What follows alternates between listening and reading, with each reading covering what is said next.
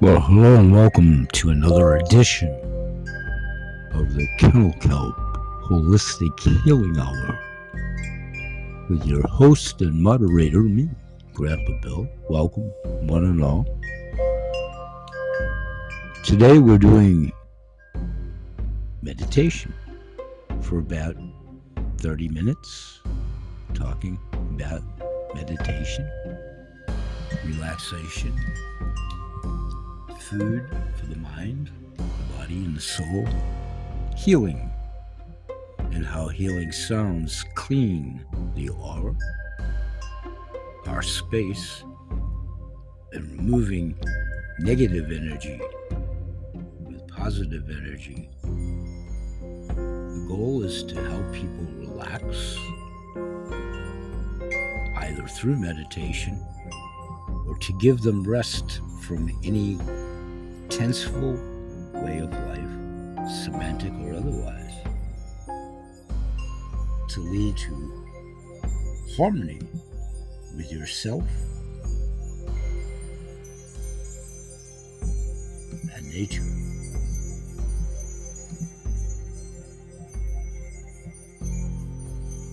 We'll talk about yoga, yoga music, relaxing music, calming music, stress relief music, peaceful music.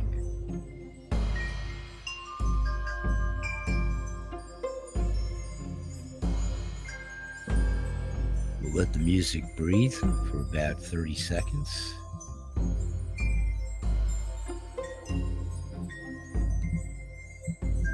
When we come back,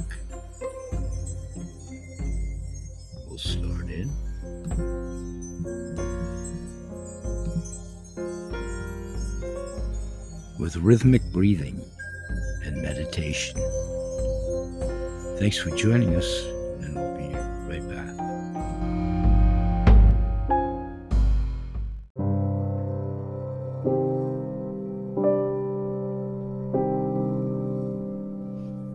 Welcome, one and all, and we're going to continue talking in our journey of meditation today.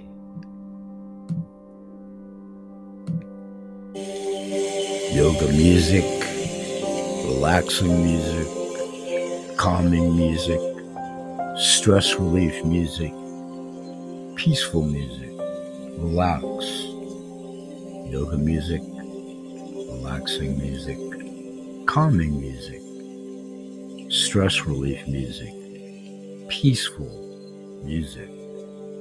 Calming music is useful for yoga, for beginners, yoga exercises, yoga chants, influenced by many things, including Indian songs.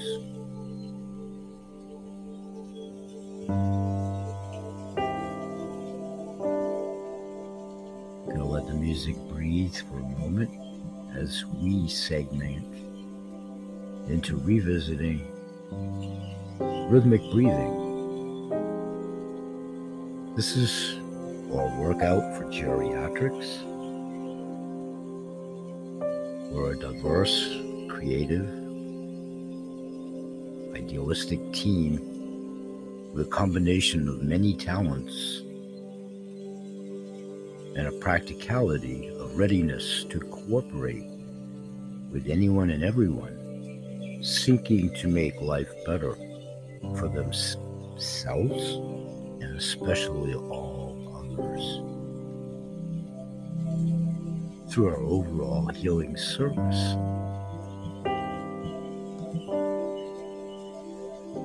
Those of you that have joined the Workout for Geriatrics show before and talking about rhythmic breathing and meditation,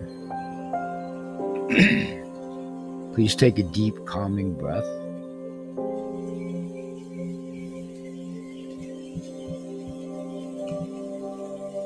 revisit the 478 method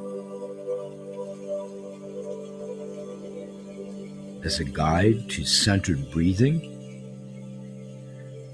I'm going to inhale for seven,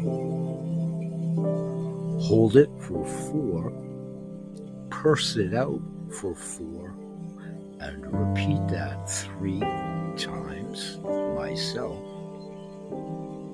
Going to ask you all to begin, go low, go slow, with your numbers of breaths, your rhythm,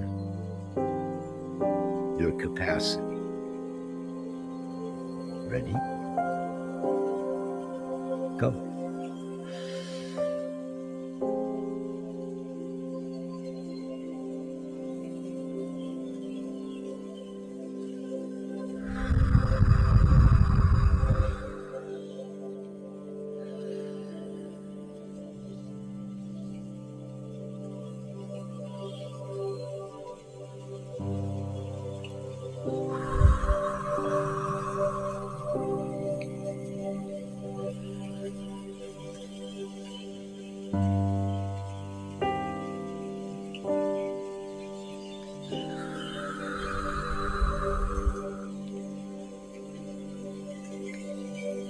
Gonna ask everyone to finish up your breathing.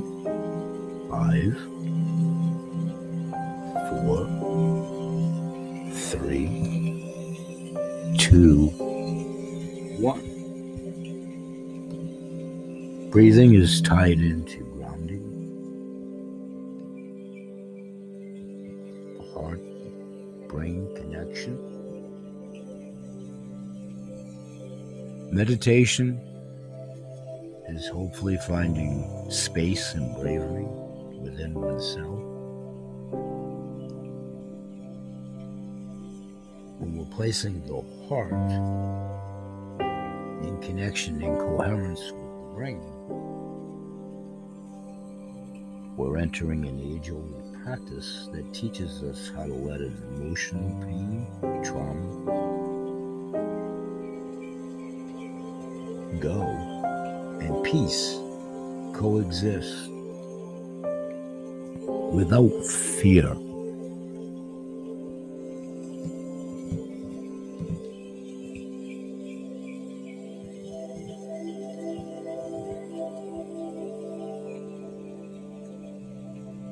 Stress becomes stored in the body. Learning how to acknowledge bodily sensations releasing emotional energy helps alleviate distressful bodily impact. When we are grounded, our energy resides low and deep within our body, giving us a feeling of oneness, openness, or relaxation. When we're stressed or anxious, our energy indeed builds up in our chest. You can actually feel it in many forms of manifestation flightiness, actual tightness, actually being uptight. Bad news for sure. Your energy can literally and figuratively leap into your chest.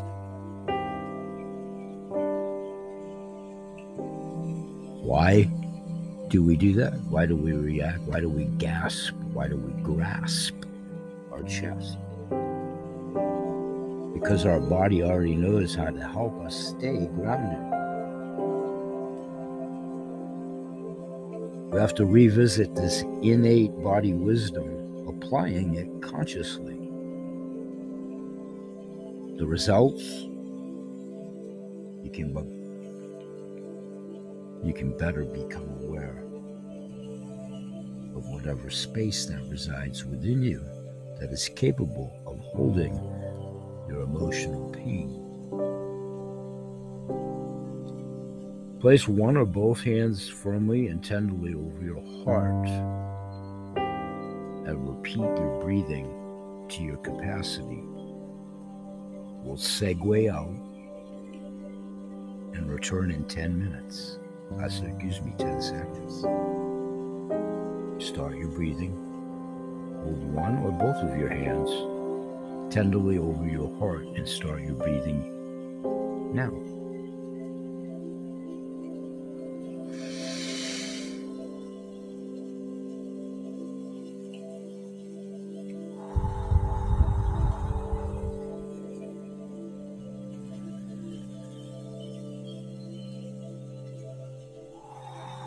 Continue your breathing for two more cycles. Close your eyes. Try to envision something that gives you joy and comfort. A grandchild, a family member, a trip, a spouse, a pet, a great moment, music, sunrise, sunset. Feel whatever you're experiencing, even if it's just for a few seconds. Be curious about the place, both inside you, that is strong enough to hold whatever your pain and trauma is without fear. This is your courageous space, your unique spot, your brave spot, your spot. Anchoring the brain coherence in an act of self compassion that creates inner comfort, inner space, inner healing, and opens connections to who you are and your being. Together, we're retraining our brains to remain peaceful, not fearful.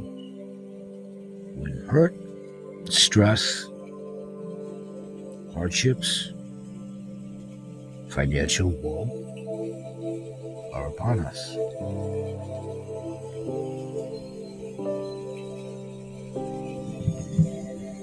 I'll be back in 10 seconds. Practice your breathing.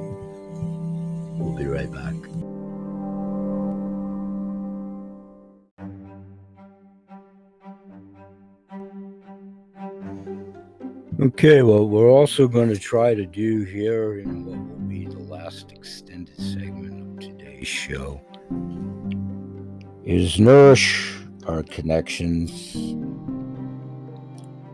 If we're spending some time finding peace by ourselves, meditating and thinking through whatever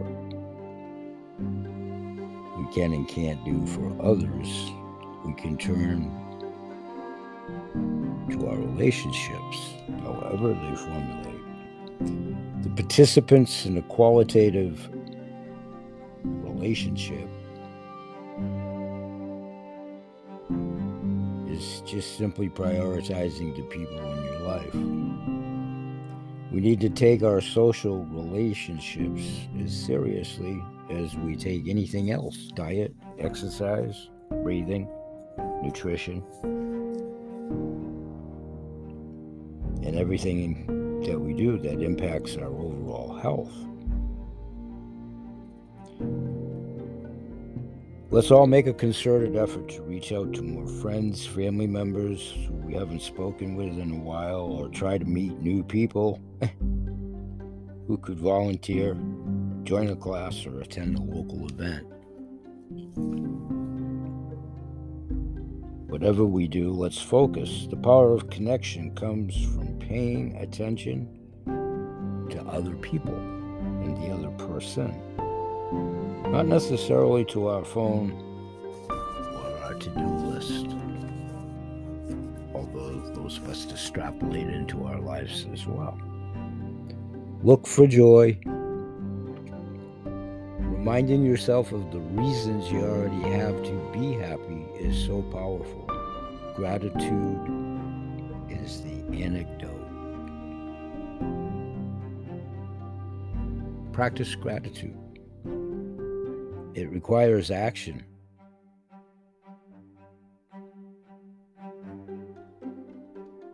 However, it manifests itself a card, a note, a text, a call to anybody that's shown you kindness. Or try to stay positive. You pick the number three, five, one. Jot them down. Think of them. Capsulize them. Encapsulize them. What are you going to do to keep positive and make your day positive? We tend to get caught up in all kinds of big stuff. Wouldn't like work, relationships, the world. But if we truly get grounded, express thanks for sunshine, for kind people that are in our lives every day, at the store, in your community, your neighbor, your friend, your cohort, your fellow workmate, your cousin, your brother, the butcher, the baker, the candlestick maker. Community. Set yourself up for happiness today, tomorrow, and beyond.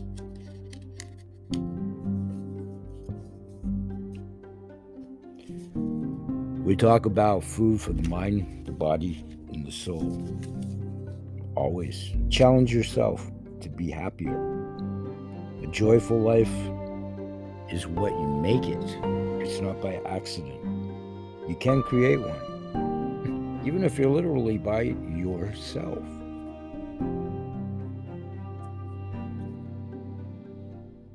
It's a very easy daily program if you start. Step one.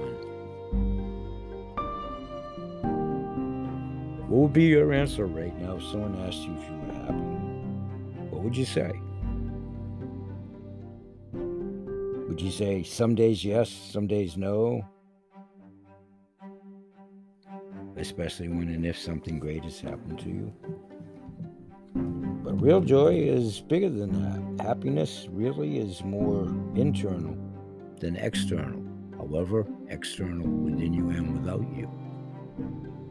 Not only a great Beatles song. How you feel about yourself and other people and the world around you. It's how you think and how you behave on a daily basis that influences your happiness and what you're hopefully trying to emanate and project from within you to others. That's what we do with these intuitive groups. Be them for the income generation and generating aspects of two of them, but other intuitive groups, which are many, that we're formulating to change mindsets. Old foibles, maladies, outright lies, broken down systems, unefficacious medicines.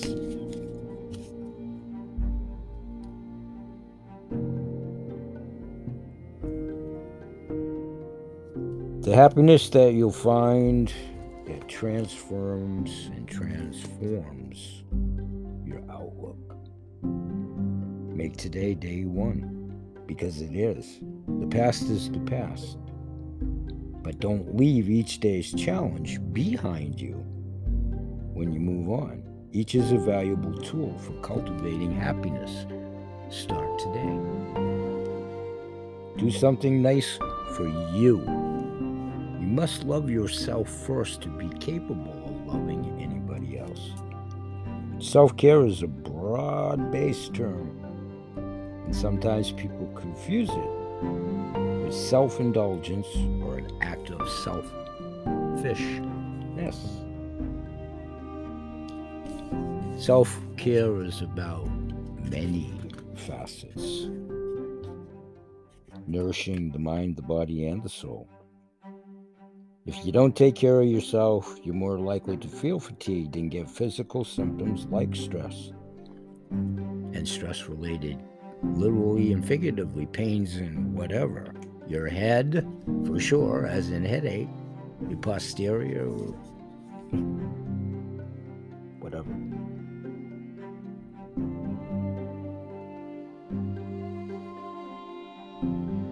You shouldn't prioritize yourself to be last. Don't make yourself last.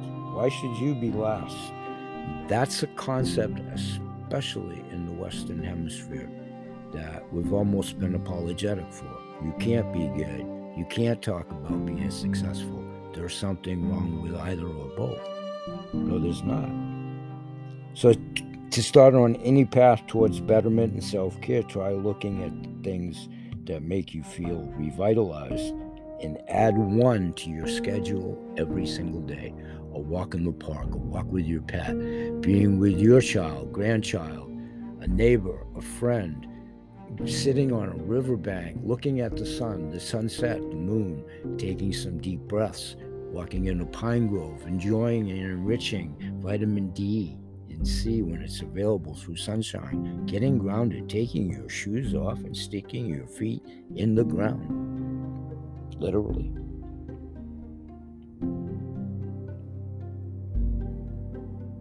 Stop neglecting yourself and stop distracting from happiness an act of self care can be anything that makes you feel happy, healthy, and rejuvenated within the guise of legality and decorum. Spending time alone, as long as it's not complete isolation, is actually quite healthy. Not when it's mandated. Solitude is a biological need and it promotes happiness. Think of it as a way of recharging your mind, body, and soul to help you better connect with everything.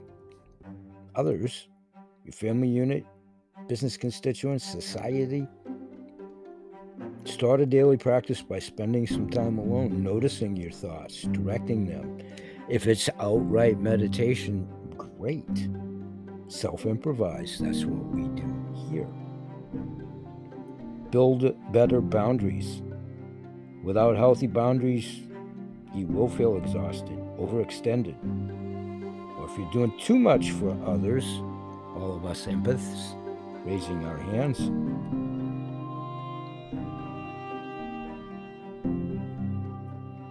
it can come at your own expense. Emotional exhaustion is probably trifold what physical exhaustion is. Learning to say no is key. It's key in everything. Boundary setting, establishing yourself.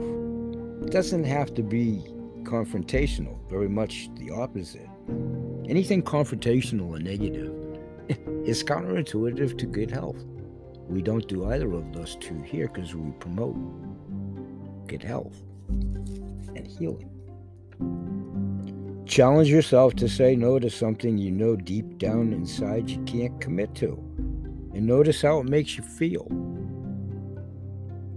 If you practice this, the people in your life will either understand, and through that, you'll become a better family member, household member, father, sister, brother, cousin, family member, employee all protects your time and more so your energy. This is all about energy healing. Nourish your connections. Now that you've spent time finding peace by yourself and thinking through what you can and can't do for others, you can turn to your relationships. Ah, there's the rub. Grandpa Bill will talk more about his two income streams and trying to build for the future reality, most of my account base is no longer with us. So it's okay. It's all unfamiliarity, new new approaches, new people, new groups. That will take time. We'll get to that. So reach out to a friend or a family member you haven't spoken with in a while. Or try to meet new people that you could volunteer join an event, join a local support group, support your local community. There's ways that we can do that together through an advocacy program that we can give back and benefit ourselves at the very same time. That's what we'll talk about at my two business show factions. Holistic healthcare and healing here We'll say bye bye for today and always remember that BA Sales, Kennel Kelp Holistic Healthcare Products, Ada's Animal Products, CTFO Changing the Future Outcome, the coolest coin collector club, aka 7K, all my Google ambassadors, the many intuitive groups that I'm a member of and ever increasing, my clients, past, present, and most assuredly future. We all know somebody in pain, discomfort, agony, experiencing inefficacious medicines, high cost of medicines, food, basic sustenance, financial woes. We promote good health in all animals, their people, plants, and the planet. We continue to work here as a harbinger, hopefully perceived as such, of good information, providing value added services such as our All Card program, direct to the manufacturer, virtual malls, BH sales, virtual vouchers, wholesale shopping club opportunities combined with financial security, income investing, gold, silver, precious metals, making these shows more interactive, survey type, asking your help. Please, if you like us, please share us, literally, figuratively, on all your social media. Join us here. I'm trying to grow an audience both at the show. And we appreciate you paying it forward. Again, Goodwill Ambassadorship. Timing is fortuitous. If you like what we're doing, it's not for you at this time, but you feel as though you know somebody that it is for, that's paying it forward because everybody knows somebody in pain, agony, discomfort, pets, animals. We're all in that situation now to all various degrees. We're making an upside down world turn right side up with your help. We're here each and every day. We'll say bye bye for now. And may God bless. Peace, everybody.